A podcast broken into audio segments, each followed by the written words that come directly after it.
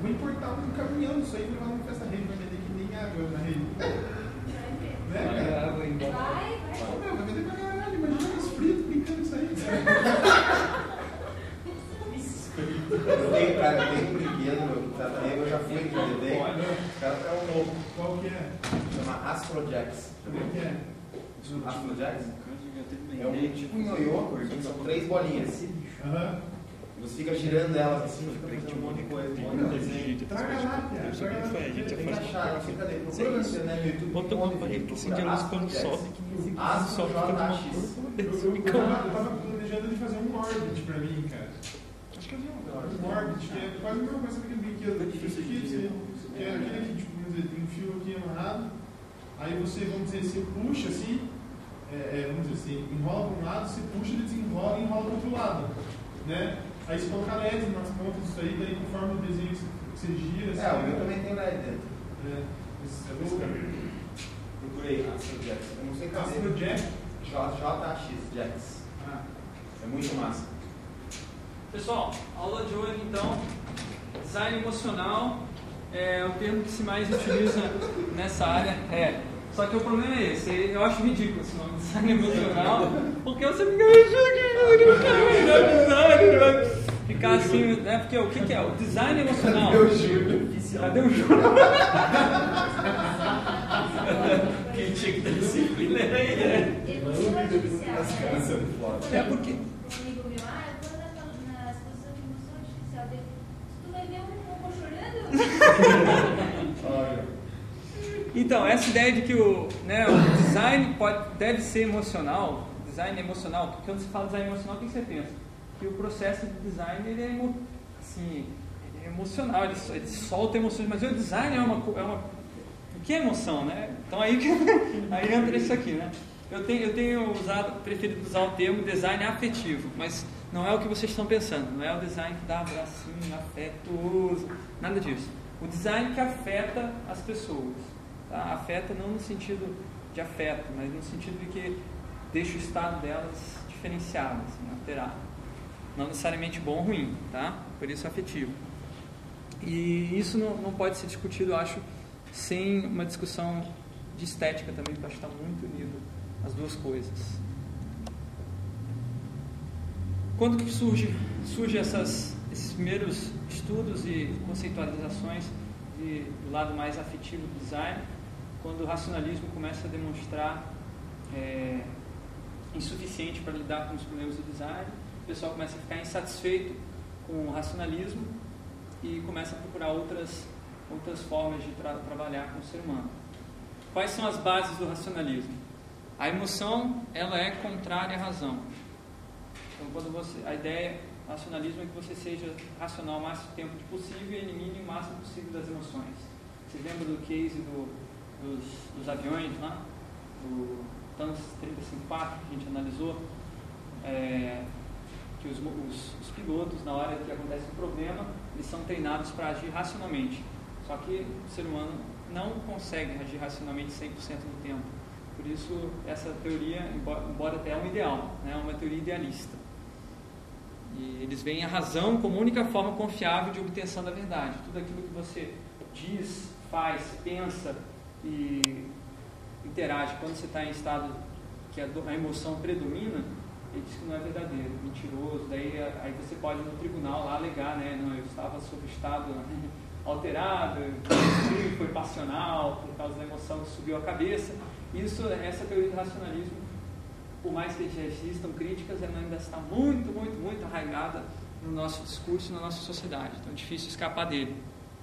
É, o racionalismo também sustenta aquela questão que a gente viu da diferenciação, desconexão entre mente e corpo, né, que a mente funciona separadamente do corpo e a mente é, no, na posição do racionalismo, mais importante do que o corpo. A mente deve dominar, controlar o corpo. Né?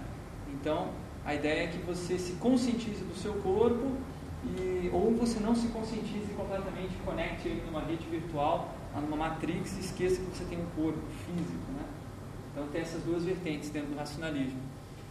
É, o corpo é visto como a fonte das emoções, a emoção não vem da mente, ela vem do coração, né? A emoção está no coração, né?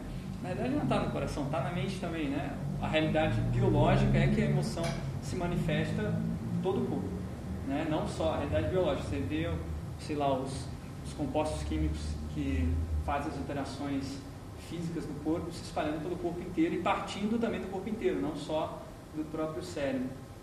E agora nessa visão do racionalismo não, ele vê assim, ó, a mente ela pode se livrar das emoções mediante o que? O treinamento, a, a introspecção, enfim, os vários tipos de, de formas de controles mentais. Assim. Então o corpo é visto como uma coisa impura, suja, né, que deve ser eliminado o máximo possível controlado. Então, essa é a visão do racionalismo. E o racionalismo aplicado no, na produção industrial né, se configura aquelas teorias famosas do Fordismo, Taylorismo, né, que visam o quê? Maximizar a eficiência da produção, é, controlando o tempo e o comportamento dos funcionários. É, daí o que, que, eles fazem? A ideia é que você entre na empresa e você seja o máximo possível eficiente, você só faça aquilo que você é mandado a fazer, que você entregue, faça, cumpra o seu processo no prazo esperado e entregue o resultado que se espera para uma outra pessoa ir lá e continuar o processo. E daí a relação que se dá entre as pessoas não é uma relação é, de amizade, não é uma relação de camaradagem, é uma relação meramente produtiva. Na realidade, não são mais pessoas, são é, engrenagens dentro de uma máquina a, maior, que é a indústria, e a pessoa faz só mais uma engrenagem ali. Uma pessoa que faz uma crítica muito interessante, e se a gente atentar à data, né, é o, é o Charlie Chaplin em tempos modernos. Né? Tem a famosa imagem do Chaplin passando no meio de uma engrenagem, né? e ele, como um ser humano, a engrenagem começa a parar. Né? Então, na realidade, a máquina previa que entrasse uma pessoa lá dentro, né? mas a pessoa acabava parando a máquina. Por quê? Porque pessoas e máquinas não são iguais. Por mais que se tente, né? Só venho repetindo várias vezes para vocês. Se tente transformar pessoas em máquinas, elas não são passíveis de transformação. Né? Mas essa é a ideia do, essa é a ideia que você faça as pessoas produzirem racionalmente. Agora tem um problema. É, o racionalismo ele é tão irracional quanto tudo aquilo que ele critica ser irracional. Então, por, se tudo, tudo aquilo que, pela visão da, da marxismo, né, tudo, toda, toda ideia tem sempre uma contra-ideia anexa, né? tem sempre a contradição embutida. Né? Então, você acha que você está controlando o mundo, pelo contrário, você está é, deixando um monte de outras coisas que você não consegue capturar, que você não consegue prever, que você não se importa, você está deixando descontrolado. E aí a gente vê, agora que a gente começa a perceber mais isso, né, com a, a exploração de recursos naturais que estão acabando, né, é, as pessoas ficando cada vez mais tristes, deprimidas, conta de sentirem falta de coisas dentro de si com as quais elas não conseguem complementar, completar com as ofertas de consumo que a sociedade oferece. Né? Então, é, é uma, a gente vive num mundo hoje que tenta implementar uma produção racional e um consumo irracional. Então, por mais que se diga, ah, não, racionalismo é só razão e tal, racionalismo também é irracional. Né? Porque tem esse lado toda a emoção do consumo, de você não se preocupar com a natureza, de você não se preocupar com o outro, com as emoções do outro, né? se o outro está bem, se não está bem. Isso também poderia ser considerado racional. Né? Você pode fazer um consumo racional. Né? Só que daí você já está entrando num paradoxo, né? porque é um, um racional irracional. Né? Racionalismo irracional, ou irracionalismo racional. Bom, dentro do consumo irracional, é, um dos valores que é mais difundido é o hedonismo, que é a ideia que o mundo é uma fonte de prazer. Tudo no mundo existe para o ser humano é, é, degustar, se aproveitar do mundo, assim, viver o mundo, viver bem, né? Viver bem significa o que hoje em dia, né? Significa você ter o máximo de prazer. Antigamente as pessoas falavam, ah, viver bem significa ter uma casa, um carro. Mais antigo, viver bem era ter uma família. Mais antigo era viver bem, era seguir as regras de Deus e tal, né? Mais antigo era só comer, né? É, mais antigo era só comer. Então, as, as nossas nossas concepções do que é dos valores né, mudam. Hoje a gente vive um momento que o hedonismo é um dos valores mais cultuados da nossa sociedade. Né? Então, o indivíduo nesse, nessa sociedade deve se tornar um expert em extrair prazer o máximo possível do mundo. Quanto mais prazer o cara conseguir extrair, maior é, crescimento pessoal, né, segundo esses critérios, a pessoa tem. Então, viver bem é sentir o máximo de prazer e o mínimo de sofrimento, dentro dessa visão. Não é a única visão, tá? Tem pessoas e comunidades e sociedades, principalmente fora do Ocidente, que têm outras visões sobre o que é, o que, o que é mais importante na vida, né? Mas esse é o fato, é isso que a gente vive hoje como prioridade, né?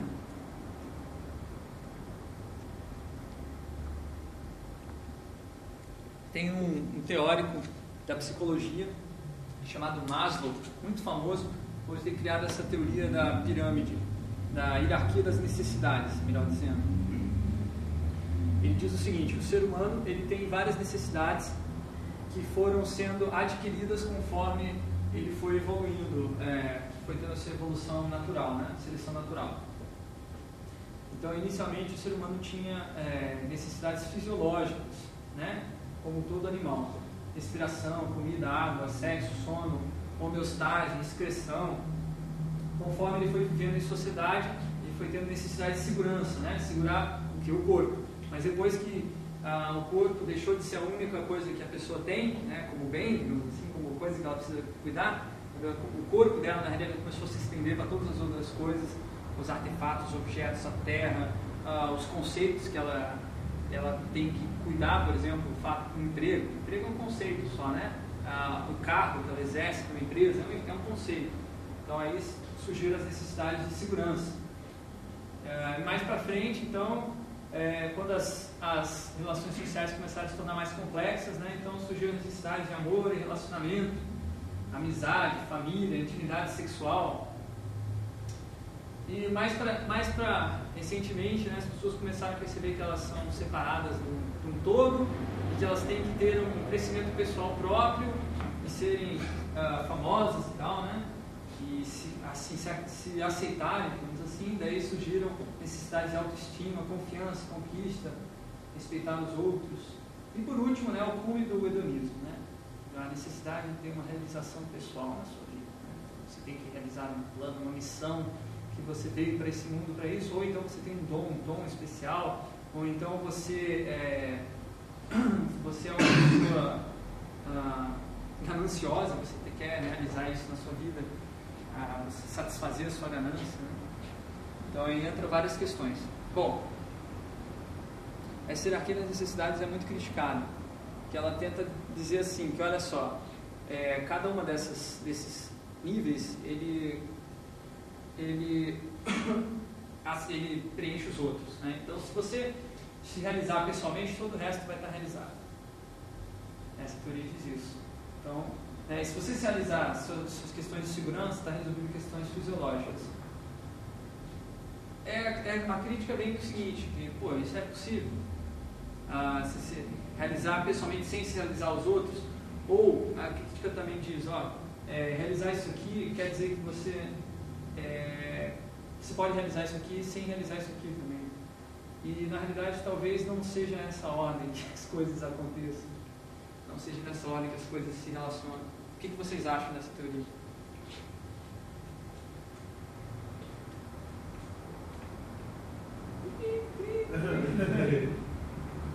É complexo, né? Tipo, mas sempre, vamos dizer, é impossível você conseguir dar atenção a todas as, as, essas áreas de desenvolvimento aí de uma forma igualitária, assim, ou da forma que você deveria dar atenção para elas. Assim. Você, sei lá, está cuidando da segurança da sua família, está cuidando, ou sei lá, da sua autoestima, pode ser que algum, algum fator, de, sei lá, da sua fisiologia pode ficar um pouco defasado por questão de tempo. Uhum. Sabe? Aí é, é a, vamos dizer, a importância que você dá a cada um é que determina a, a, a demanda de atenção que você tem que dar para cada uma dessas, dessas etapas. Na verdade, ele, ele fala que quando você, você já comeu, já respirou, já tomou água, você pode, você passa a ter uma segurança. Então, uma, a gente estudou isso na faculdade e a gente falou assim, deu exemplo de uma pessoa que mora na rua. Às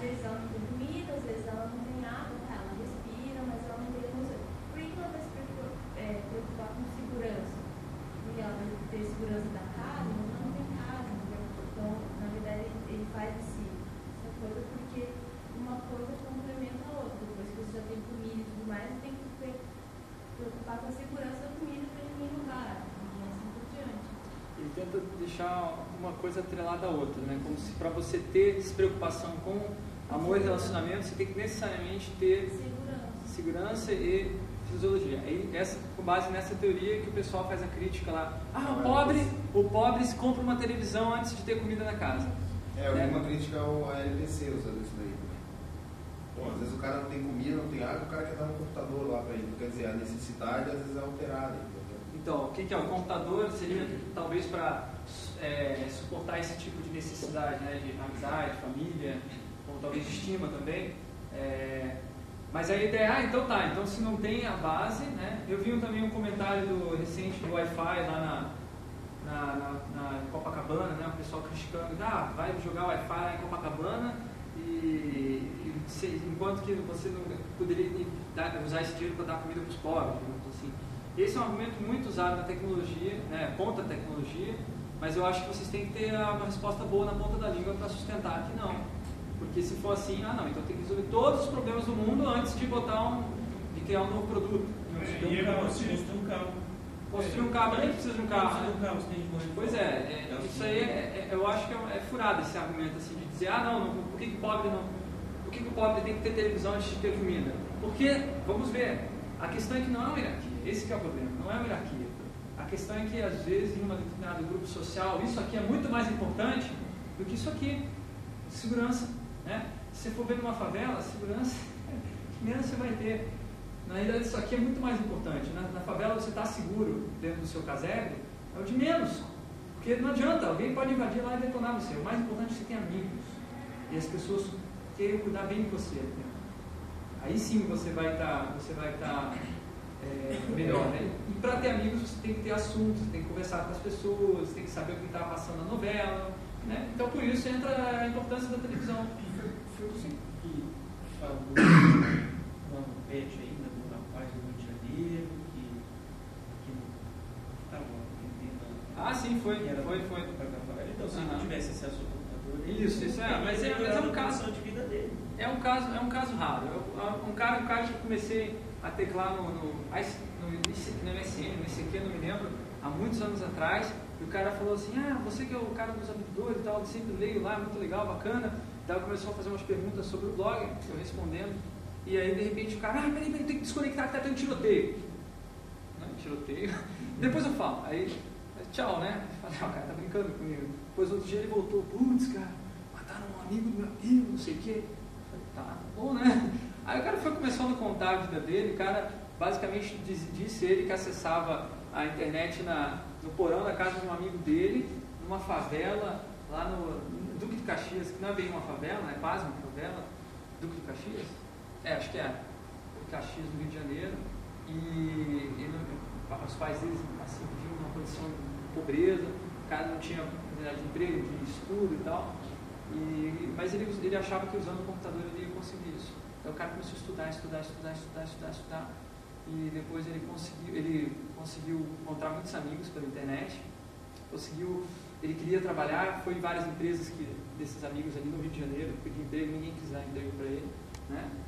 É, e aí ele falou, ah, tem que ir para outra cidade. Aí ele tinha um amigo, conseguiu um amigo que trabalhava na TAM, e o cara, esse amigo deu uma passagem de avião para ele para onde ele quisesse.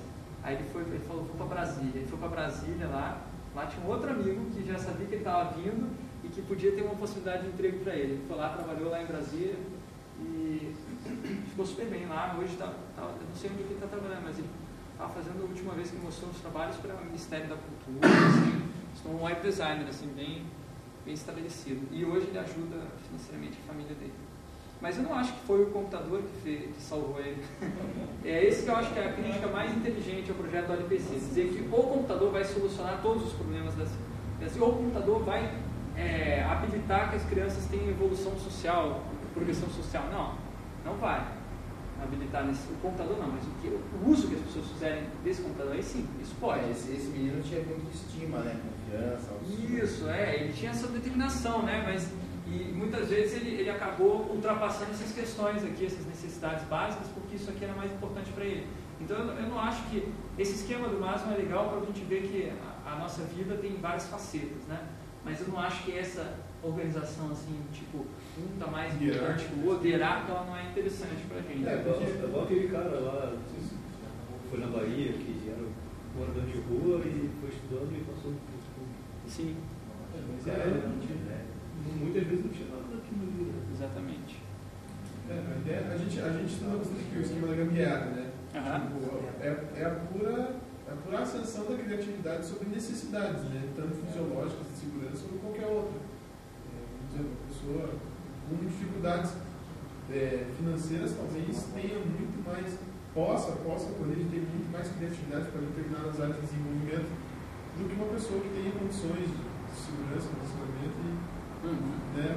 não- Daí isso já, já quebra a barreira hierárquica. Mas é, mas é bacana o esquema, assim. Bacana, é, eu acho, eu acho legal a gente pensar em algumas coisas. Eu não rejeito totalmente, mas também não Eu acredito demais nisso, né?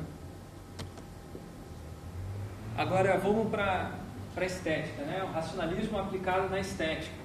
né? Então essa visão de que ah, você tem que necessariamente ter uma, uma, uma razão por trás das coisas e as coisas têm que estar justificadas. Então a produção eh, se concentra em produzir uma grande quantidade de produtos e todos esses produtos são iguais, né? E eles têm uma experiência bastante superficial, porque isso é mais econômico. Então, qual a saída para a arte, né? Se a, arte num- numa situação dessas, para ela apresentar algo novo, uma experiência nova que faça as pessoas ah, evoluírem a sua consciência, que esse é o objetivo da arte nesse segundo essa visão, ela tem que ser improdutiva. Então, a arte tem que ser inútil.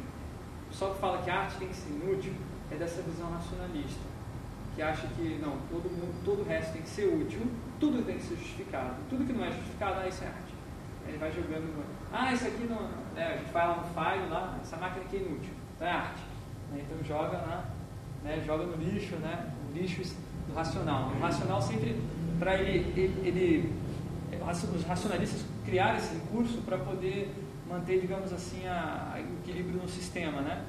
Então, você tem uma racionalidade que você não consegue eliminar, então joga para baixo do tapete, põe na lata do lixo e chama de arte, né? Então, a ideia do nacionalismo estético é que a obra de arte ela tinha que ser, ela tinha que ser muito clara, no, ela não podia ser útil, mas ela tinha que ser muito clara na sua mensagem. Tinha que ter uma, uma clareza muito forte assim do, do seu, da sua intenção do artista, né?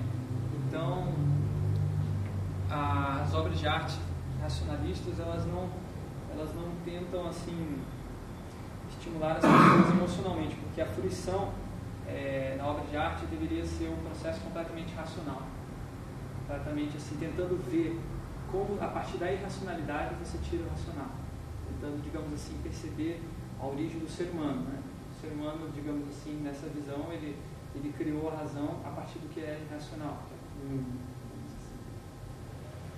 A razão tá, é diferente da natureza, né? ela é superior, ela é desconectada.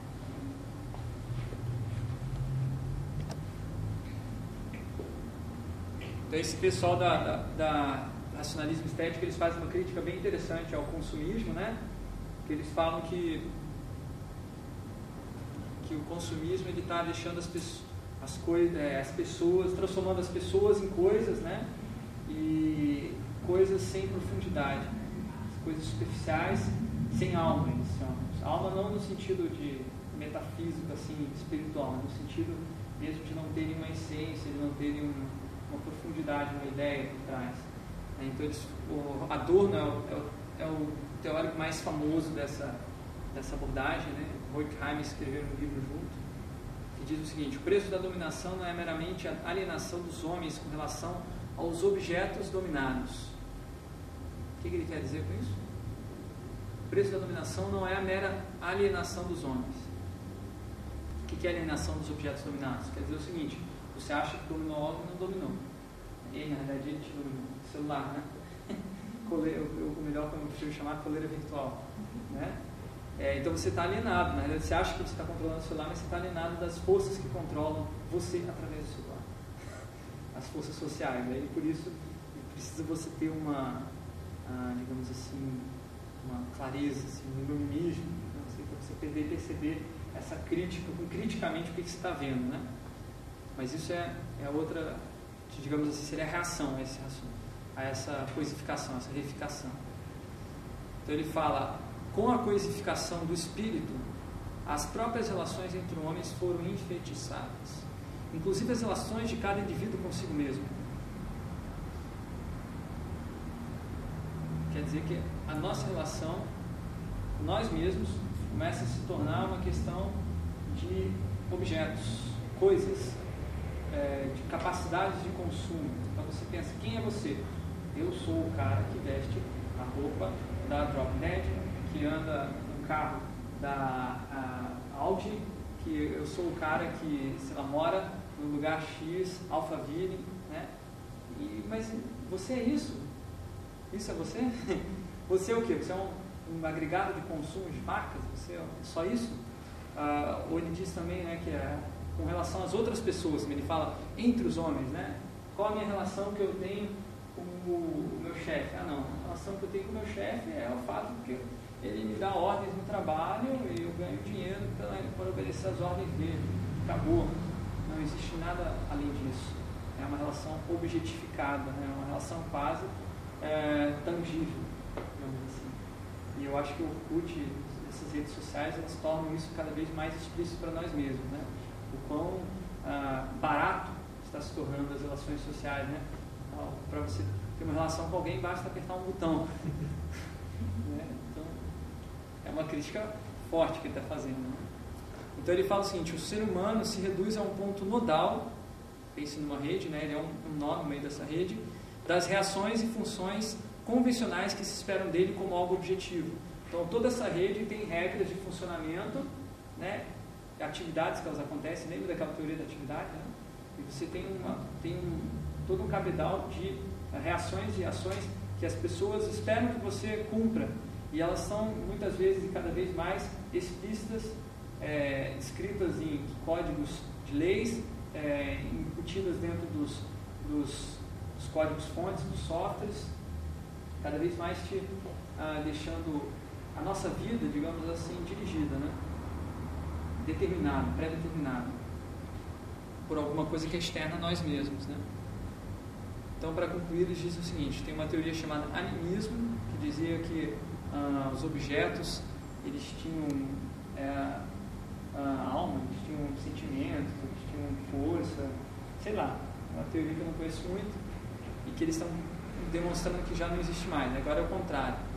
O industrialismo ele está coisificando as almas, ele não está transformando os objetos em pessoas, sim as pessoas em objetos. Então a gente vê isso muito claramente nas, nas propagandas. Né? A propaganda bota lá ah, o corpo feminino né, como sendo um objeto de desejo ao qual você precisa consumir né, e consuma junto com uma cerveja de preferência. Né? né? Então aí, aí as pessoas começam a, a se relacionar assim, né? Ah, você está muito, você tá muito rechonchuda, não sei o quê, você não é mais a pessoa que eu, eu casei né, há 20 anos atrás.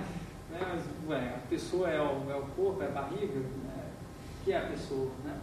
A pessoa é só aquilo que você consegue tangivelmente colocar? Ou mesmo se a gente, a gente ainda pode haver coisificação quando você está trabalhando com coisas abstratas, né?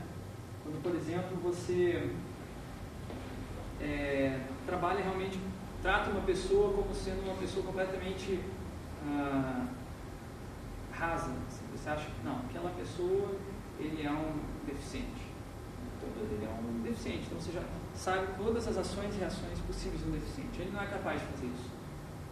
Mas você nunca foi lá tentar interagir com pessoas, para saber, ah, nunca foi assim, ver realmente a pessoa do dia. Não, simplesmente você reduz ela a um estereótipo. Né? Então isso é coisificação da pessoa. Assim? Isso, isso. Ah não, você é o cabeludão da, da turma. Então já todo mundo já sabe que você gosta de rock, você é um cara, é um cara assim, é, flexível, você é um cara que gosta de contar piada, você é um cara deprimido que não mostra na frente dos outros. E aí tem vários estereótipos. Isso não é necessariamente o que você é, né? É simplesmente o nosso conceito sobre você. Só que esse conceito sobre você passa a ser você. Você não existe mais. Matei o Não, não, é. é. Você não existe como pessoa até os, os conceitos pré-estabelecidos, né, de preconceito, sejam quebrados. Exatamente. Aí, é, aí Aí, aí depois a pessoa, as pessoas percebem quão interessante você era, quão legal você era, e ninguém nunca tinha percebido. Tá fácil. Então você vê andando na rua aí as pessoas carregando os seus acessórios mais novos, né? Hoje em dia o pessoal está usando acessórios vivos, né?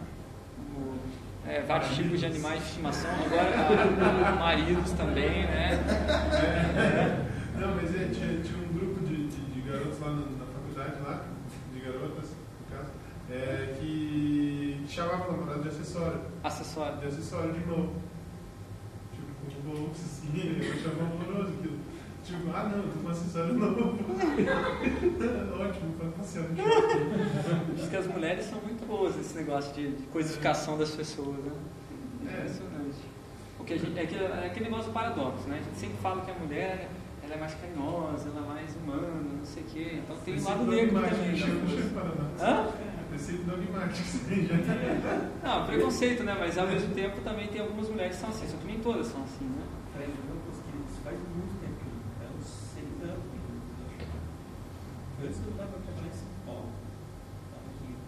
Estamos sobre o resultado da pesquisa sobre qual a faixa etária e o sexo mais preconceituoso. Mulheres acima de 25 anos.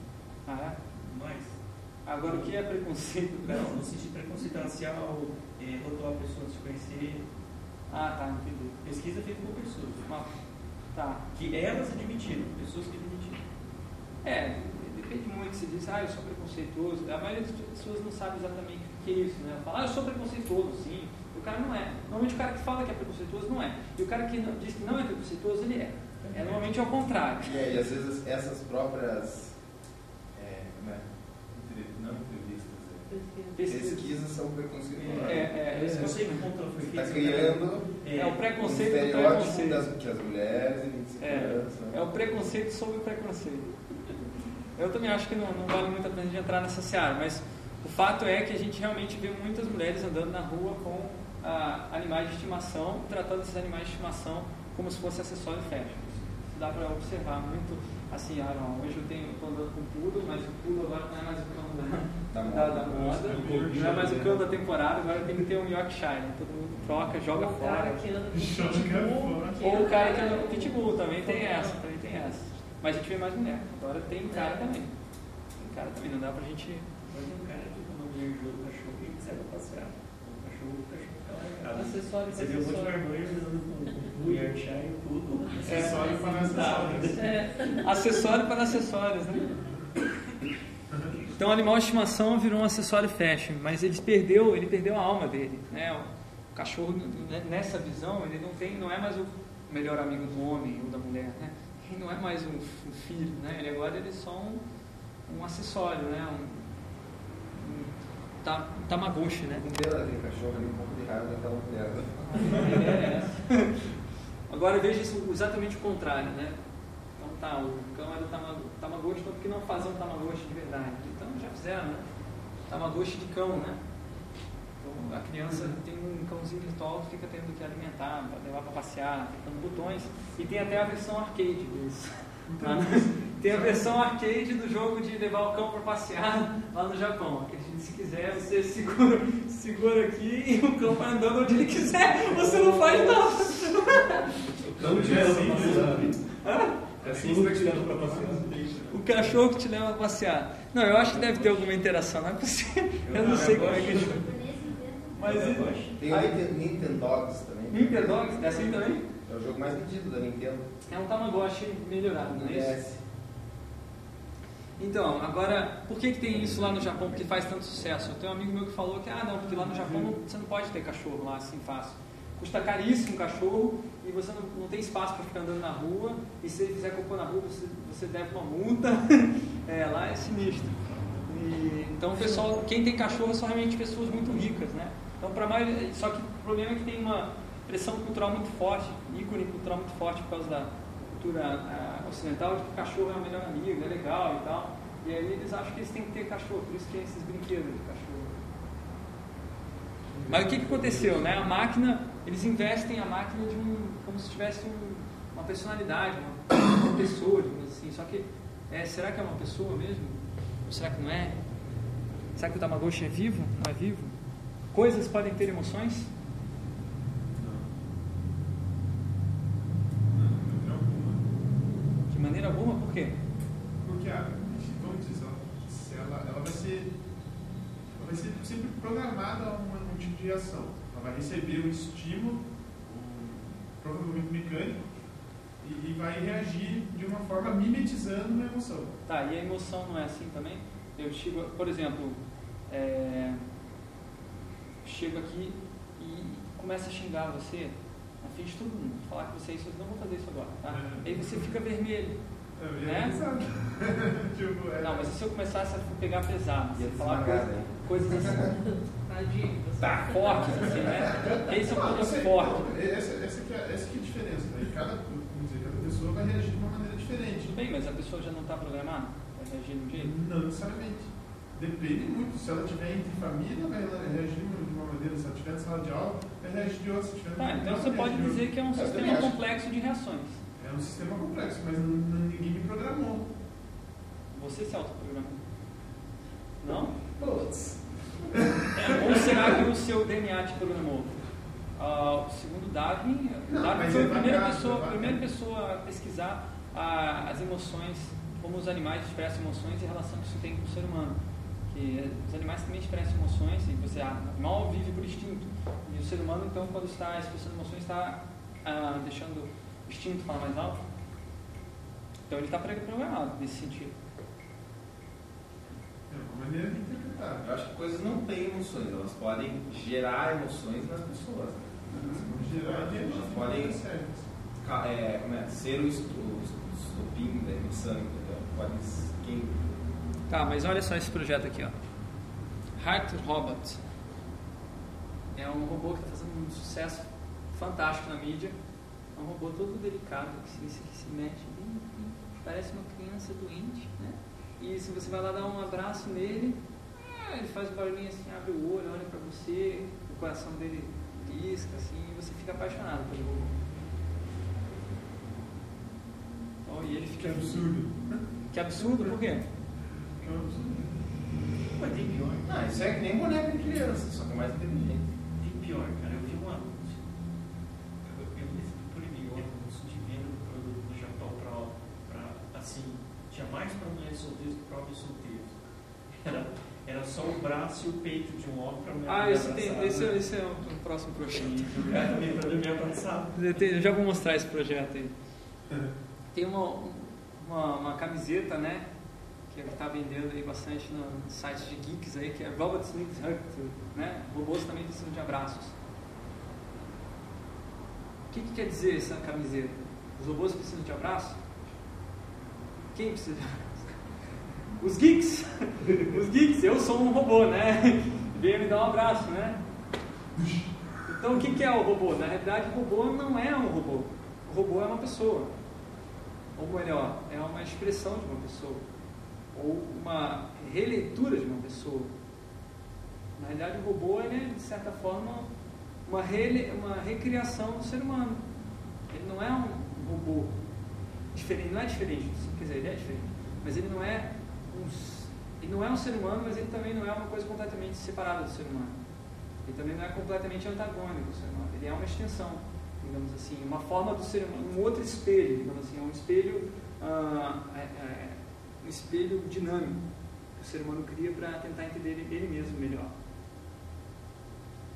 Então, quando o cara que cria o robô que é, fala assim, quando abraça, né, ele não está criando para o robô ter emoção, ele está criando para as pessoas, para as pessoas conhecerem melhor a natureza das emoções delas, tentando explicitar, digamos assim, ou talvez criticar, ou provocar as pessoas a pensar.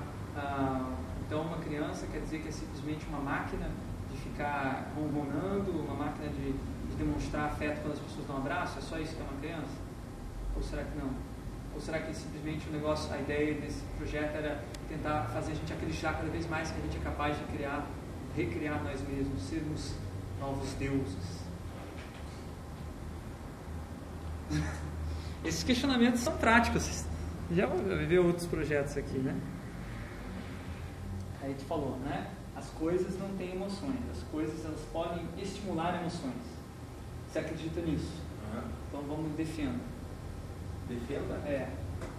Como é que você sustenta isso? Não, quando você, sei lá, vamos dizer que você gosta de vermelho, você vê uma roupa vermelha, você vai ficar mais feliz, você vai ficar Tá, mais... e essa regra de ficar feliz quando vê vermelho, ela está dentro do, do- do- da coisa vermelha ou está dentro de você? Você, mas ela está estimulando isso. Ela está estimulando um- uma, uma regra interna, digamos assim, uma reação interna emoção programada, emoção tua. E toda vez que aparecer alguma coisa vermelha, você, como é que você explica a questão de que nem toda vez que você vê o vermelho você fica estimulado?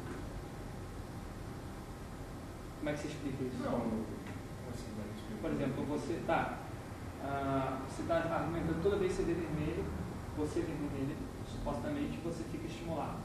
Aí um dia eu mostro uma coisa vermelha para você e você não fica estimulado.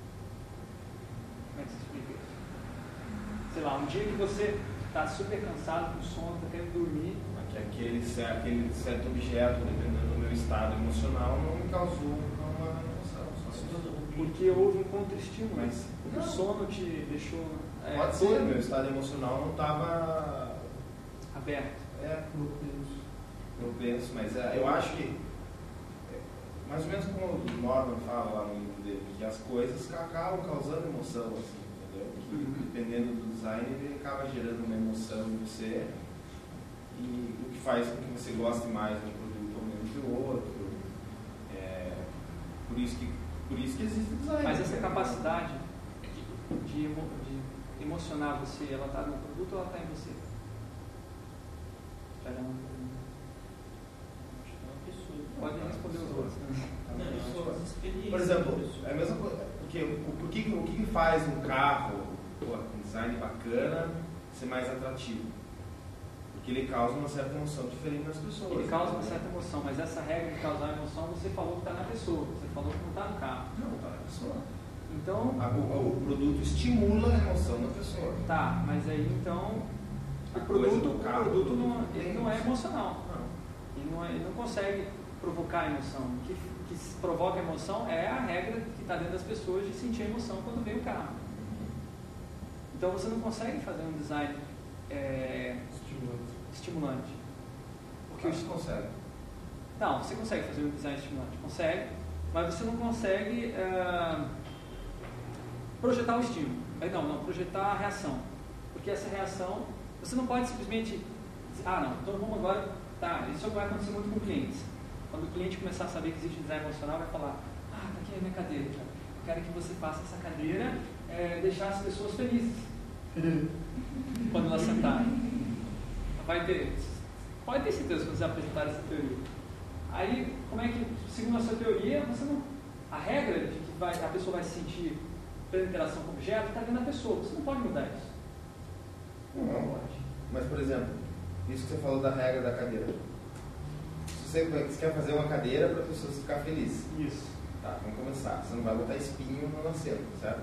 Certo. Ou não, Provavelmente ela E se a pessoa é um faquinho? Não, vai dar. a pessoa gostar é bem menor. né? Ó, tudo bem. Então, quer dizer, você vai acabar botando, vai acabar tentando fazer uma cadeira. A cadeira consegue abranger que tipo de, de conforto? Você vai pensar quem são as pessoas né, que vão sentar naquela cadeira e o que, que elas gostam, digamos assim, o que, que faz elas felizes. Aí você vai colocar na cadeira essas características, não é isso? Essa ideia é bem legal trabalhar design emocional assim. Se você explicar isso para o cliente, olha só, cliente, não é, a cadeira não vai fazer as pessoas felizes por conta própria. As pessoas é que vão se sentir felizes na cadeira se a cadeira estiver de acordo com os ideais de felicidade dela. Isso justifica que vocês façam o quê? Antes de fazer o projeto? Pesquisa. Para quê? Para saber como que as pessoas, o que, quais são os ideais de felicidade, como as pessoas reagem. E aí você vai projetar para esse, essa, essas, esses ideais, essas regras que estão embutidas nas pessoas. Agora, eu pergunto, pelo que a gente tem visto até agora, a gente viu várias vezes esse assunto, né? Os artefatos, eles não têm efeito de provocar, é, assim, de criar novas estruturas dentro das pessoas? Eles não têm essa capacidade? Você, não- você pode, por exemplo, ver uma cadeira assim totalmente estranha, uma cadeira com espinhos, né? Você olhar para ela, meu Deus, não vou sentar aí não, vou sentar aí que eu vou me machucar, né? Vai ser horrível. Aí vem uma outra pessoa e diz, não, senta, senta que você vai gostar, vai gostar, vai ser legal. Aí você vai lá e senta e você gosta. Porque não, não te machuca. o princípio da cama do faquir é o seguinte: você distribui o peso igualmente sobre os espinhos e você não se machuca. E você pode até sentir um relaxamento. Na realidade, existem aquelas, aquelas já viram aqueles assentos de carro com rodinhas assim? A base daquilo ali é o mesmo. É o mesmo. E a primeira vez que você senta é muito estranho. Mas os taxistas, meu pai tem um no carro dele, que adora. Ele fala que aquilo dá uma massagem, assim, porque ele explicou, ele é médico, né? Então ele explicou o seguinte, se, se você senta num assento assim, né, você comprime toda a circulação sanguínea do teu, do teu, da, tua, da pele. Né? Agora você senta um negócio que é assim, sobra espaço para passar o sangue. Né? Quando você se mexe, ele muda de lugar, então faz uma. Ele sempre diz que é uma, tipo uma massagem, assim, né? Me deve desse rider antigo, né? E aí. Rider bicho. Maldito aquele. Cara, mas eu ganhei um já. Sabe, sabe qual que é? Sei, sei, um cheio de bolinha, né? É a mesma, é a mesma ideia, não é? Então, mas aí você começa a gostar do negócio, daí sua ideia de felicidade mudou. E aí essa lei já não, já não funciona mais. Quer dizer, o artefato pôde, eh, digamos assim, incutir uma regra nova. Então a regra estava dentro do artefato. De onde veio a regra nova? Não, é um conjunto complexo, né? Ah, não, essa, essa resposta já não vale.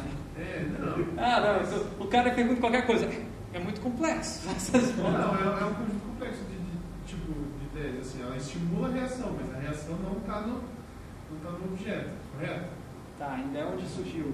Hã? Da onde surgiu a minha preferência por cadeiras, cadeiras rola, ro- com rodinhas? É, daí vai da experiência do próprio usuário e do uso que ele faz dela. Só que, de certa forma, ela propôs, né? O objeto propôs essa, essa- De certa forma, foi um novo estímulo que disparou uma nova, uma nova reação em cadeia dentro de você e essa reação foi aceita, digamos assim, como verdade pelo seu corpo e se passou a fazer parte de você. Agora você é um viciado em cadeiras de rodinha como meu pai. Será? E aí, o que a gente faz? Então, então, então dá para a gente projetar artefatos que estimulam emoções e incutir regras nos artefatos para que as pessoas reajam emocionalmente do jeito que a gente quer. Logo, o seu cliente pode ser satisfeito. E agora? Explica para o teu cliente isso. Não, necessariamente. Então, tá, explica. Não necessariamente não é uma resposta boa para o cliente. É, não, porque as pessoas não vão reagir sempre da mesma maneira só porque seu, você está mandando o mesmo estímulo. E se a gente criar novas estruturas de controle? A gente criar uma, todo, De alienação, né? né, é, todo uma- muito abrangente. se a gente começar a fazer um ambiente, uma experiência do usuário, não só projetar uma cadeira, projetar também né, um chão, uma iluminação, um som ambiente, umas meninas é, é, dançando e, e daí você Você quer pagar mesmo? Não era isso que vocês estavam tentando fazer nos seus projetos que vocês Você sabe apresentaram que eu estava conversando com o dentista e é bem isso, é questão do estímulo de emoções, né? Não tem, acho que ninguém se sinta confortável dentro de um consultório odontológico. E daí eu estava falando sobre a pós, né, que ele estava fazendo e tal. E daí ele falou a questão do, como é que chama, aquela baciazinha onde a pessoa Cospe. Ele falou assim, putz, aquilo ali é a pior coisa que existe. A É, pessoa, nossa, é horrível. querido. Principalmente quando você cospe sangue, você olha o sangue. Exatamente. Nossa, eu já desmaiei numa dessa. É, primeiro que a pessoa tá com a boca anestesiada, ela vai lá cuspir, sai meio que pro lado, assim e tal. E depois o cara tem que limpar aquilo. Ele falou assim, pod- vocês poderiam desenvolver alguma coisa que a pessoa é, chegasse perto, abrisse a boca e um jato sairia, sei lá, tipo, alguma coisa assim. E ele falou sobre exatamente sobre o ambiente, assim, que qualquer pessoa que entra tem um, um estímulo de emoção é, ruim. É, porque é tudo sempre igual. Branco, aquela cadeira, aquele barulho infernal. Se já inventassem aquela, E a aquela expectativa? prova sem aquele barulho, É, já seria melhor, né? É Daí ele colocou uma TV na frente, assim, daí você pode escolher de assistir TV ou não. Daí, ah, você quer assistir TV? Quero. O que, que você assistir? Ah, ele, e ele passa lá, quero assistir, sei lá, pica-pau, né, na Record, sei lá. Daí fica passando um desenho. Nossa, pra mim foi assim, pior isso. Fiquei, fiquei enjoado. Nossa, foi muito ruim esse. Né? É, mas mas ele, ele resolveu esse problema. Da última vez que eu fui no dentista, ele tinha resolvido esse problema do, negócio de cuspir lá. Ele tinha uma, uma sugadora assim, que É, funcionava perfeitamente. Eu não precisei cuspir nada. Aquela sugadora eu também não gosto. Mas é um saco, né? É. Porque fica, você tem que ficar com a boca aberta o tempo todo, né? Daí fica um negócio aqui travado aqui. É. Nossa. Eu já tive um problema com o sugador de uma vez. Ai, ai, o ai. cara prendeu na minha uva aquela porra lá. Foda. Naquele, na, na, naquele... É, a campanula. A campanula que fica ali atrás, prendeu ali. Prendeu, quando eu tinha 12 anos, meu, meu filho saiu. Meu filho saiu com 12 anos. Eu fui lá, passei, o cara foi arrancar, foi, fazer, foi sugar e. Que horror. Tipo, foi bem tenso, porque ele teve que abrir a parada, fez vácuo, né? E Aham. ele plástico, o sugador teve que abrir o plástico e dentro. Pô, foi foda. Foi uma experiência muito legal, mas primeiro tem Tem trauma disso. É, foi tenso. Tem Calma, mas estamos jogando dentista. Depois eu voltei várias vezes lá, né? Tipo, eu sempre, eu sempre azucrino, né? Aí, aí ele falou, não, não, eu passei por novos treinamentos, né? Eles falam que você não deve sair pra cima, né? Você sempre usa pra baixo, você sempre usa um jato d'água pra escorrer a água. Aham. O perigo disso dá pra você engolir um monte de sangue podre, né? cheio de pó de, de dente. Eu acho que eu não vou mais no dentista. mais um motivo para não ir no dentista. Então, eu acho que é realmente essa colocação tua, Ana, foi muito boa, de a gente começar a pensar design de interação em ambientes que a gente não está muito é, acostumado a trabalhar, né? Como você aqui no dentista, né? Pô, um ambiente projetado e que tem péssimos níveis de satisfação. Praticamente um medo de né? É? É, você passou por três meses recente. Mudou muito da Idade Média Antigamente era O uma antes era amarrado, né? agora você fica solto na. É, o que evoluiu é que agora tem um pouco mais de Sim, anestesia. mas o, o objeto para aplicar anestesia, meu Deus, é uma coisa que parece um século. Eu vou no. no eu vou no ia, seis anos atrás, no mesmo dentista que eu era pequeno. E o cara, eu achei lá, aquela máscarazinha pra pegar, sabe? áudio riso? A experiência é bem melhor. Lá. Deita ali, o cara ele bota aquele troço, é verdade, topa mesmo. Maneiro. Aí você fica ali. ah, ah. Daí ele dá anestesia. Não, é verdade. Fica tudo mais legal. Opa, peraí, peraí, agora você deu um exemplo interessante, né? Então quer dizer que o, os- o, o, gás, o gás, esse gás do riso, ele é capaz de fazer a emoção de ficar feliz. É o Não, alegre. ele relaxa, né? Porque você fica. Ele, ele, é, ele tem um anestésico, eu Então acho. quer dizer que as coisas elas podem provocar emoções.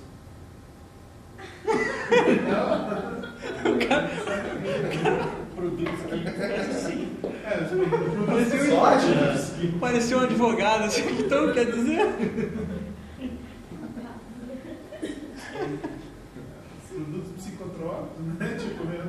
Não, Eles têm. Mas, mas o que é? Uma emoção. droga, mas é- sim. você sente droga é um alegria. troço que estimula Tudo bem, mas você sente alegria quando você está ali dopado? Você, a, a, a sua risada ali que você dá. A risada que você dá ah, ali no, deitado lá, o, o gás do riso é a mesma risada que vocês estão dando aqui agora? Não. É bem diferente. Mas melhora a experiência, né? Melhora? Isso é bem mais massa, vou lá umas três vezes por semana. Dá uma bola naquele tubo. Acho que eu vou trazer aqui pra sala de aula. Ou se não, né? Será que eu botava no café ali? Ar-condicionado. Uma experiência, eu estou fazendo uma experiência nova, que eu experimento. Agora, o que eu quero dizer é o seguinte, os- os- o sentido dessa emoção não é o mesmo sentido que essa aqui. Você ter, você, Não. você receber uma descarga lá de, de gás e ficar ha, ha, ha, no dentista é muito diferente disso aqui. E talvez nem se possa dizer que isso seja uma emoção.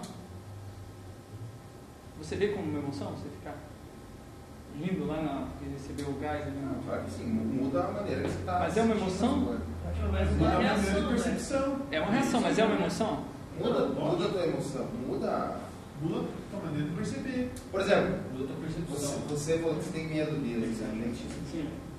Se você, vamos dizer que na sala de espera, acabei de pensar nisso, eles colocassem esse gás aí no ambiente. Cara, nós estamos ficando Tá sinistros. Não, você chega, você Estão chega- formando os Você monstros, chega cara. nesse horário, o horário, dá- Podcast. Ah, qual é o teu horário? Ah, meu horário é tal. Tá, tá, meu horário é tal. Ah, agora falta 15 minutos para tua hora, pode entrar na salinha do gás.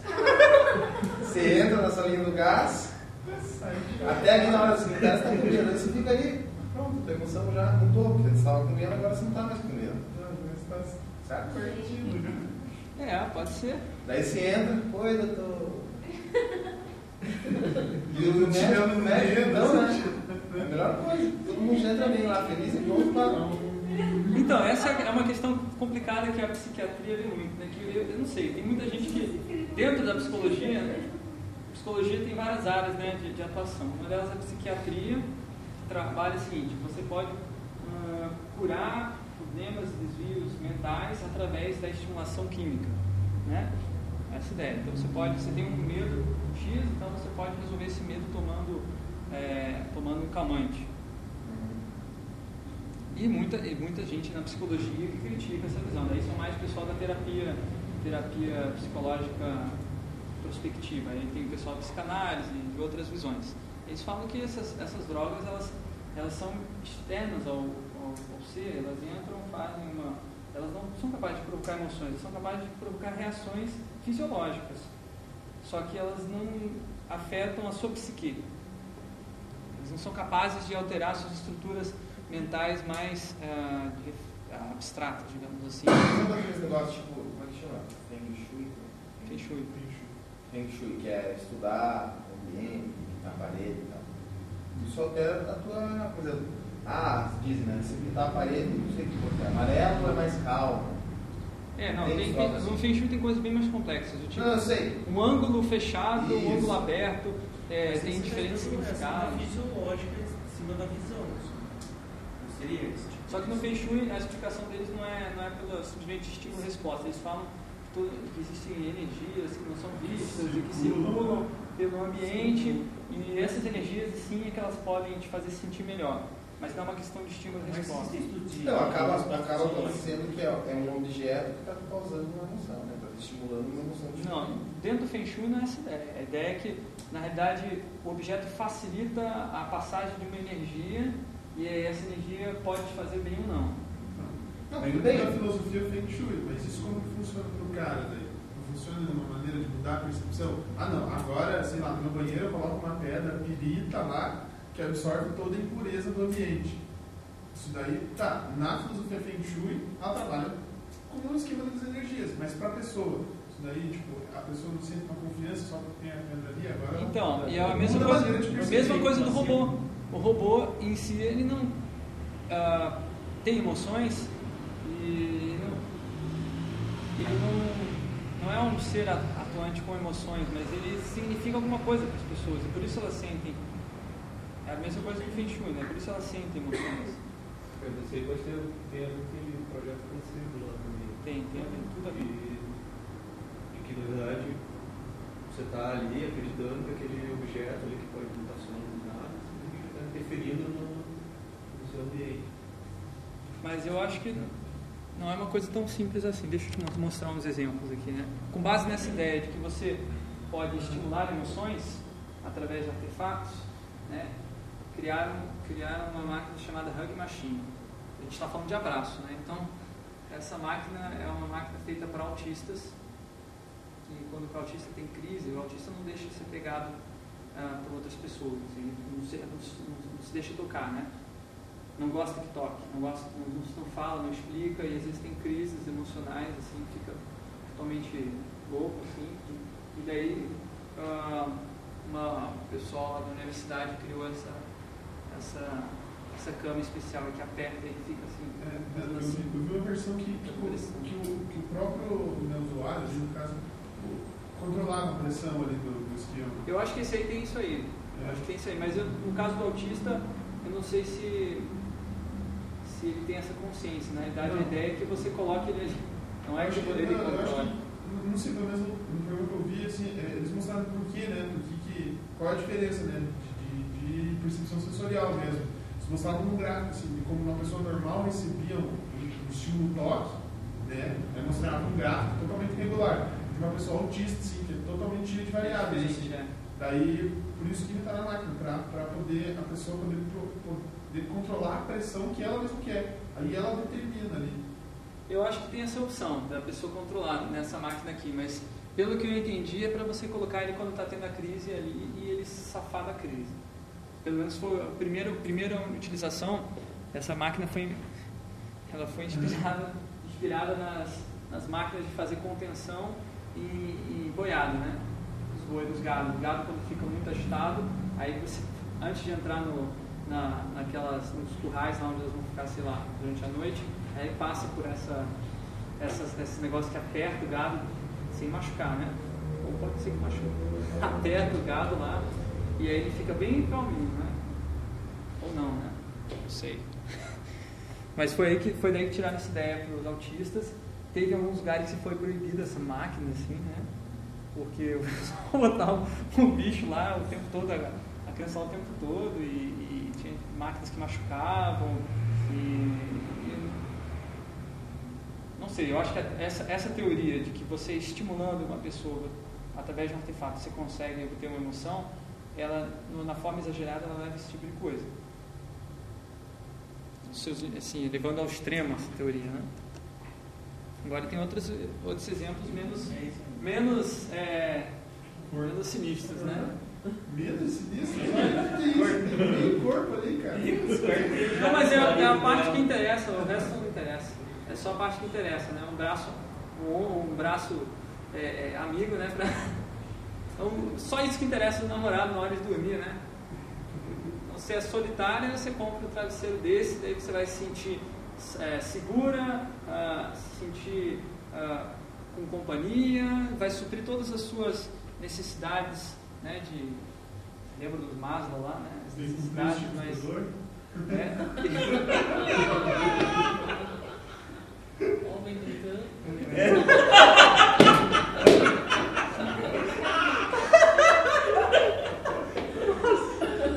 ficando terrível.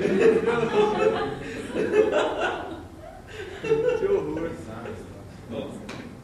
Mas é bizarro, mas é, é, é tipo assim, você pega essa ideia, ah não, você pode estimular a pessoa com emoções com objeto, isso aqui é um exemplo eu estou trazendo para vocês assim, caricato, né? uma caricatura, que é um exagero.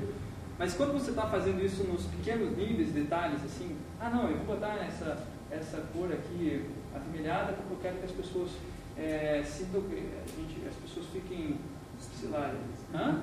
Não, estimuladas, né? Fiquem agitadas e tal. Você está fazendo essa mesma, usando essa mesma teoria, digamos assim. Mas deve ser bem confortável.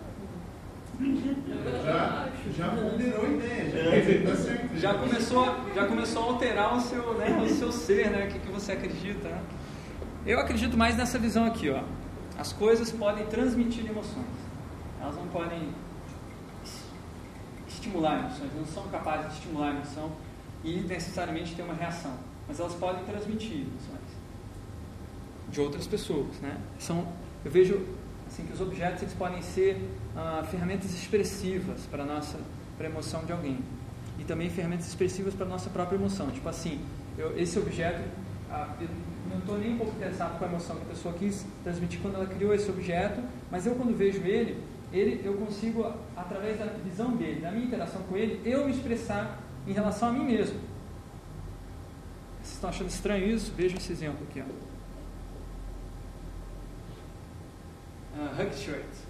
É uma, é uma camisa, bem famoso esse exemplo, esse, esse exemplo. É uma camisa com sensores Bluetooth uh, que consegue, que detecta, não melhor, desculpa, com sensores de pressão, temperatura é, e tempo, né, que consegue detectar quando você aperta assim é um abraço, daí ele envia via Bluetooth para o seu celular as informações com temperatura, grau de pressão, e isso envia para o seu chuchuzinho, ou chuchuzinho, ou qualquer que você queira dar um abraço, e recebe no seu celular, e se tiver uma camisa igual a essa, aí tem atuadores né, que fazem, exercem a pressão no corpo. Então, um abraço à distância. Mas você pode usar esse mesmo hug, né? programar o celular lá para te dar um abraço a cada uma hora, né? Dá pro teu amigo Ah, é, né? Você pode dar um tapinha nas costas. Eu não pensei nisso, cara. Voodoo, assim. Voodoo? Nossa! Pô, cara, você é sinistro mesmo. É, o voodoo fazia isso aí, de a pessoa lutinha aí, ó. Ah, mais aquele- real. aquele que eu- que eu te devia no trabalho aí, te falei que Aham. lá do, do jogo do Nintendo Wii pra. É o ah, é voodoo, né? Não, era do. pra fazer um simulador de protesto. Você já ia preparado, porque no jogo você o trabalho da polícia, você já sentia na boca, no capacete. Uma boa, só que daí um kitzinho Então, a base desse, dessa ideia aí é que ah, ah, não é a camisa que está te dando abraço, é uma outra pessoa. Né? Agora, se você programa ela para dar um abraço em você mesmo, É você mesmo. é você mesmo que está se abraçando, não é a, a camisa que está te abraçando. É uma comunicação entre você mesmo. Ou entre seus alter egos, né? De repente o cara tá sob bipolar, né? O cara manda mensagem, dali a duas horas nem lembra que mandou, e, "Uh, o que que é isso? Eu me amo! Ou eu amo a outra pessoa que sou eu mesmo, né? Alguém viu o Clube da Luta? É bem legal, né? Agora a questão é por que, que nós queremos abraços, né? Por que, que o ser humano ah, quer abraçar, né? Tudo bem, vocês viram? Não, tudo bem, tem sistemas diferentes para as pessoas darem, abraçarem as coisas, sentirem emoções, mas por que? Qual a origem desse, do abraço? Qual vocês acham? Por que a gente quer abraçar? Por que a gente gosta de, de abraçar? Estímulo, sensorial. Um estímulo materno, sei lá. É, Você. Estímulo materno? você é carregado no colo, você recebe um abraço. Explique pela terceira teoria. Não explique pela teoria do estímulo de resposta. Transmissão. É, transmissão de emoção. O abraço é uma forma de expressar a sua emoção com outra pessoa, não é isso? Como que pode ter surgido ah, esse, isso se tornado alguma coisa constituinte da, do fato de a gente gostar disso? É, quebrar. Alguém veio lá, sua mãe veio, te abraçou e você gostou, é isso? Não, não, mas é, é, é o primeiro contato que você tem, né? O primeiro contato físico, assim. Tá certo? O sua mãe primeiro tipo- coloca é, pra o primeiro mamar. tipo contato físico. Então, é nesse... importante, assim. Na verdade, de segurança. Passa uma, uma- série de, de passa uma série de estímulos, assim. E desen- desencadeia uma série de também reações. fala de estímulos. E nem reações. não, eu estou sendo um pouquinho chato com isso, porque a teoria dominante, que as pessoas mais acreditam, não é nem que os computadores e os objetos podem ter emoções, que é muito ridicularizada, nem tampouco essa de que os objetos são mediadores de emoções. Mas a teoria dominante é que os objetos estimulam emoções.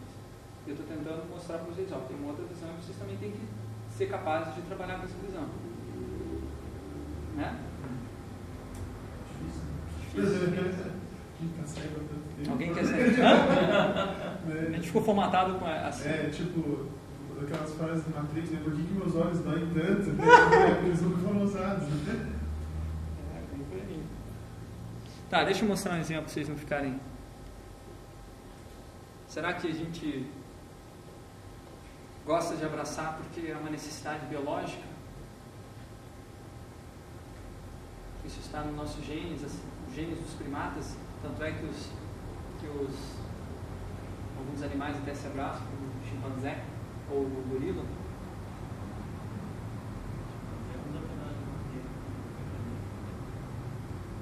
Então, será?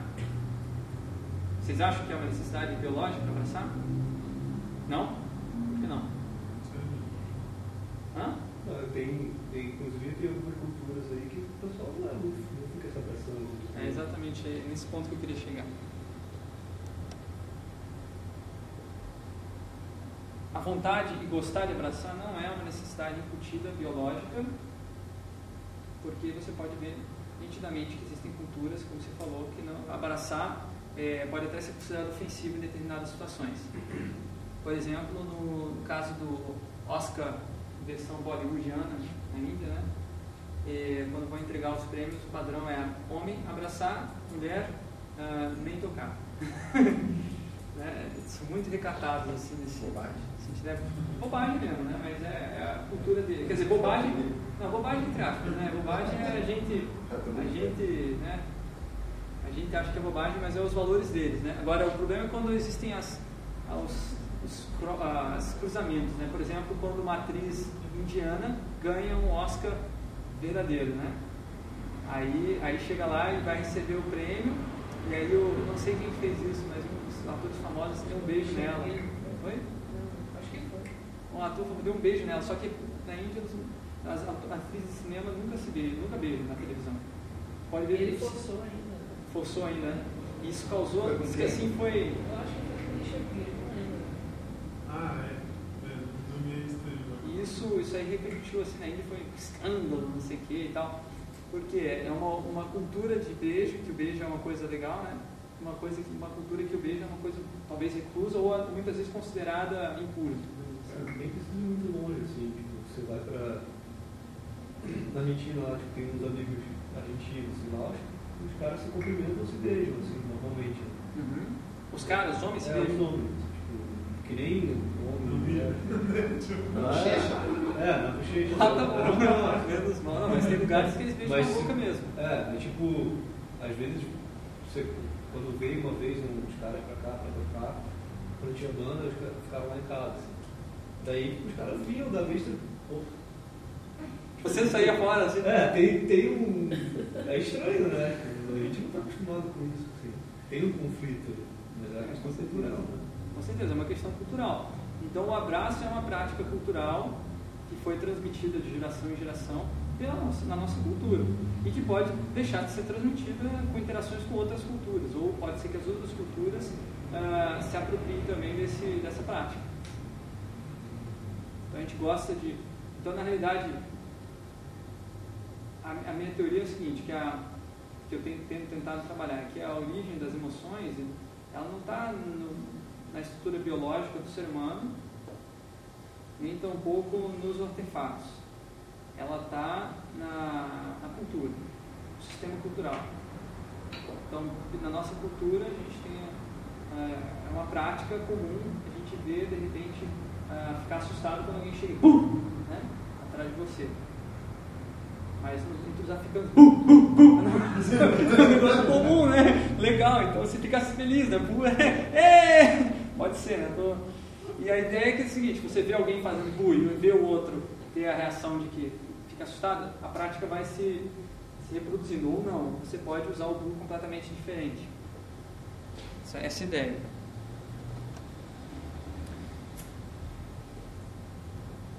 Mas vocês precisam ter um pouquinho mais de contato com uma teoria famosa aí que é a do Donald Norman, que, não- que é diferente, tá? Ele tenta meio que integrar essas três visões numa só. Mas ele ainda mantém, mantém uma delas como mais importante. Eu quero que vocês percebam isso. Vocês viram três opções, né?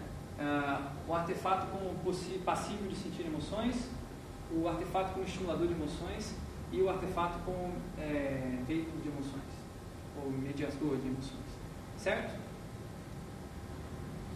Agora ele, ele vai tentar fazer essas três opções numa, num só esquema, que é o seguinte, o, a nossa interação com o mundo se dá em três níveis, né? ou melhor, a reação que a gente tem com o mundo se dá em três níveis. Né? A gente tem um estímulo na entrada do visual, auditivo, sonoro, o que for, e aí vai passar é, esse estímulo pelo, primeiro pelo nível visceral, depois pelo nível comportamental e pode entrar no nível reflexivo depois, depois de você ter tido a reação. O visceral, primeira, primeiro sentido, primeira recepção.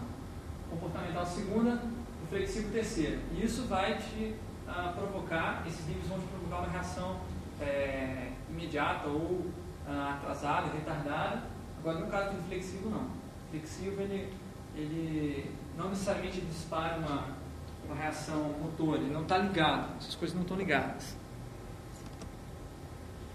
Vamos aplicar esse exemplo aí para vocês pre- prestarem atenção como essa, essa teoria do design emocional ela, é- ela não é de todo ruim, né? E ela é bem legal na realidade.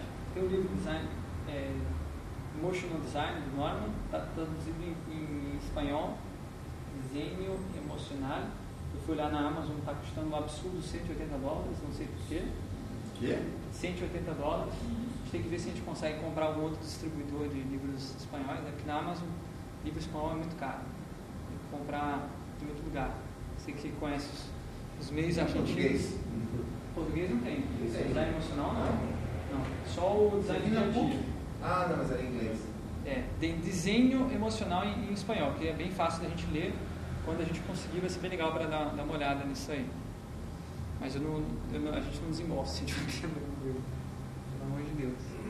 É, agora, a teoria básica dele é, esses, são esses três níveis e ele vai falar de outros exemplos. Eu vou focar aqui no exemplo do iPod. Né? Então, ele fala que o iPod, por que é um sucesso? Porque ele consegue te estimular a ter reações positivas nos três níveis, segundo nome.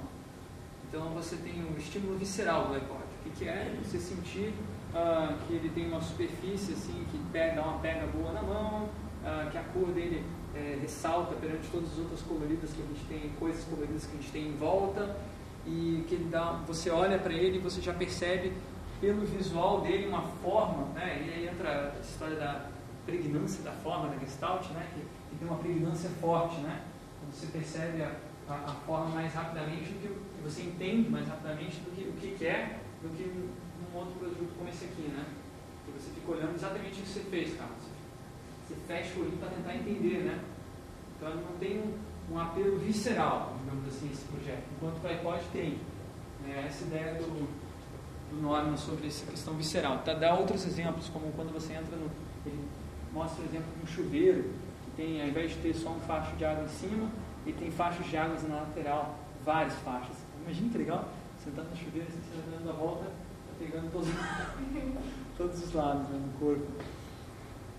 É, agora, depois que você sente essa percepção inicial, e que pode, o visceral ele pode te disparar reações imediatas na hora, quando uma coisa quente é visceral isso, né? Agora tem as questões mais comportamentais, né? É, tipo, você está numa competição, uma, um ritual de é, iniciação, sei lá, da sua sociedade, ritual de passagem, tem tribos africanas, e você tem que passar com o pé em cima de uma brasa, né, para demonstrar que você se tornou, se tornou um indivíduo adulto, né? E aí você vai lá pisar e você vai, o seu, o seu nível comportamental ele vai sobrescrever o nível visceral que faria vontade de tirar o pé. Né? No comportamental, por quê? Porque ele está aumentado nesse nível as relações sociais. No caso do iPod, é, no nível comportamental, é como que você vai interagir com o iPod, né? É, daí você tem uma nota de instrução, ou como você vai usar ele, onde você vai guardar, o que você vai mostrar. Né? E já no nível mais elevado, assim, dessa cognitivo, você vai perceber e refletir sobre o que ele significa para você e, e para você em relação à sociedade ele lida mais no indivíduo, né? Ele fala que nesse nível reflexivo você pensa o que aquilo significa para você e o quanto aquilo te realiza como pessoa. Está mais ligado àquele último nível da cadeia lá, do, da hierarquia do, do Maslow, né? Daí o iPod, o que, que é? O iPod, você está usando o iPod, você está usando porque outra pessoa não usa o iPod, né? Ele é tão bom de usar porque outras pessoas não usam. Né? Não é que todo mundo usa iPod, você tem que criar um iPhone, né? que é o último ali da esquerda? É o iPod do africano. Ah, não, não, o, o macaquinho de Lego, de Lego para iPod. O quê? Macaquinho de Lego para iPod. Então, esses são os três níveis. E agora, me digam, o que vocês acham dessa teoria? Ela consegue incluir, incluir aquelas três opções que eu falei para vocês? Ou ela pende mais para uma delas?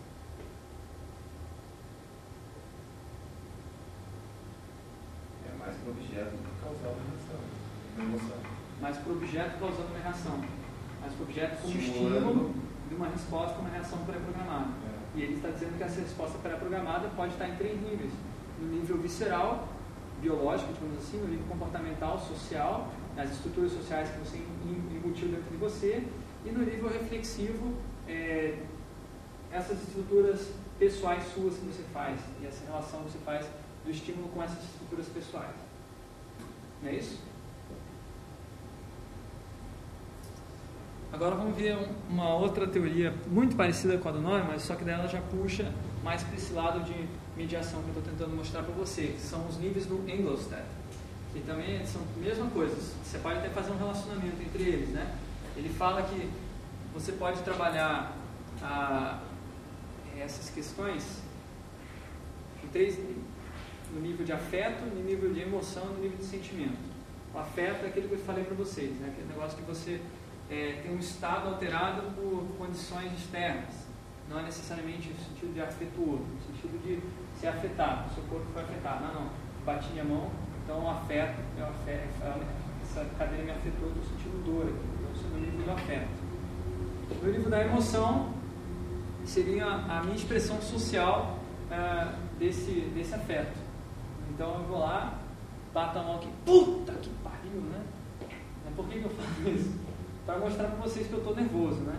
Para mostrar para vocês que eu fiquei chateado. Eu, às vezes nem tenho intenção nisso, mas ela é orientada social, porque eu usei palavras que são reconhecidas socialmente, né? É, vai causar efeitos sociais, eu falar que pariu no meio da sala, né? E isso é no nível da emoção. Agora, existe um nível que é mais é, estável, que dura mais tempo, que é o nível do sentimento. Aí seria o exemplo, seria é, o amor que uma pessoa sente pela outra, o, o assim, a, ou também a raiva, a inimizade, enfim, estaria no nível da, do sentimento. Então, seria a relação do sujeito entre ele mesmo e a sociedade as relações mais complexas que ele estabelece entre isso. Todos podem mudar, né? E um pode passar para o outro, né? O que, que vocês acham? Dentre aquela, aquelas opções do norma, essas aqui, consegue perceber uma diferença?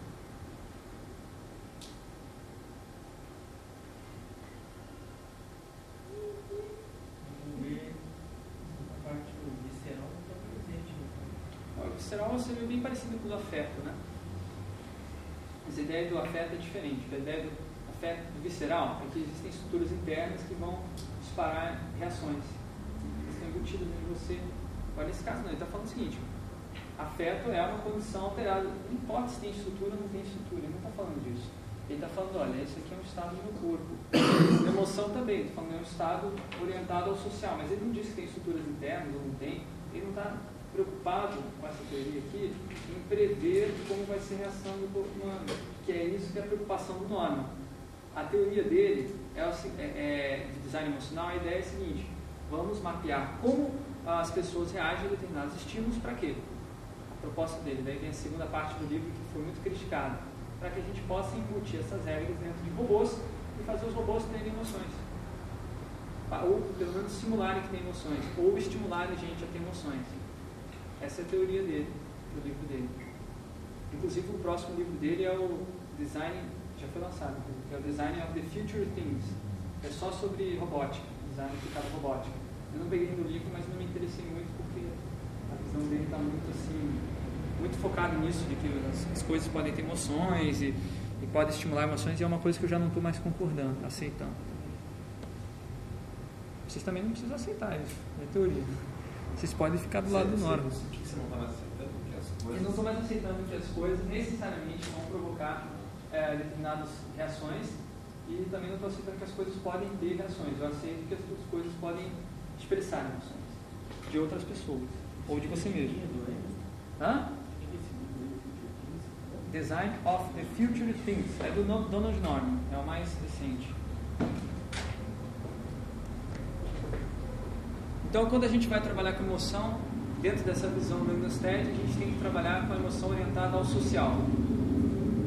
Pensar que, que a emoção que a gente vai estar tentando é, estudar, ou tentando prever, tentando controlar ou estimular de alguma forma, ela está tá dentro de uma dinâmica social.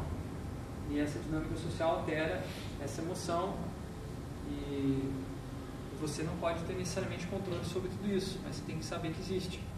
Então, vomitar né, sozinho não é a mesma coisa que vomitar em grupo. Principalmente depois de uma. Depois de tomar umas e outras, né?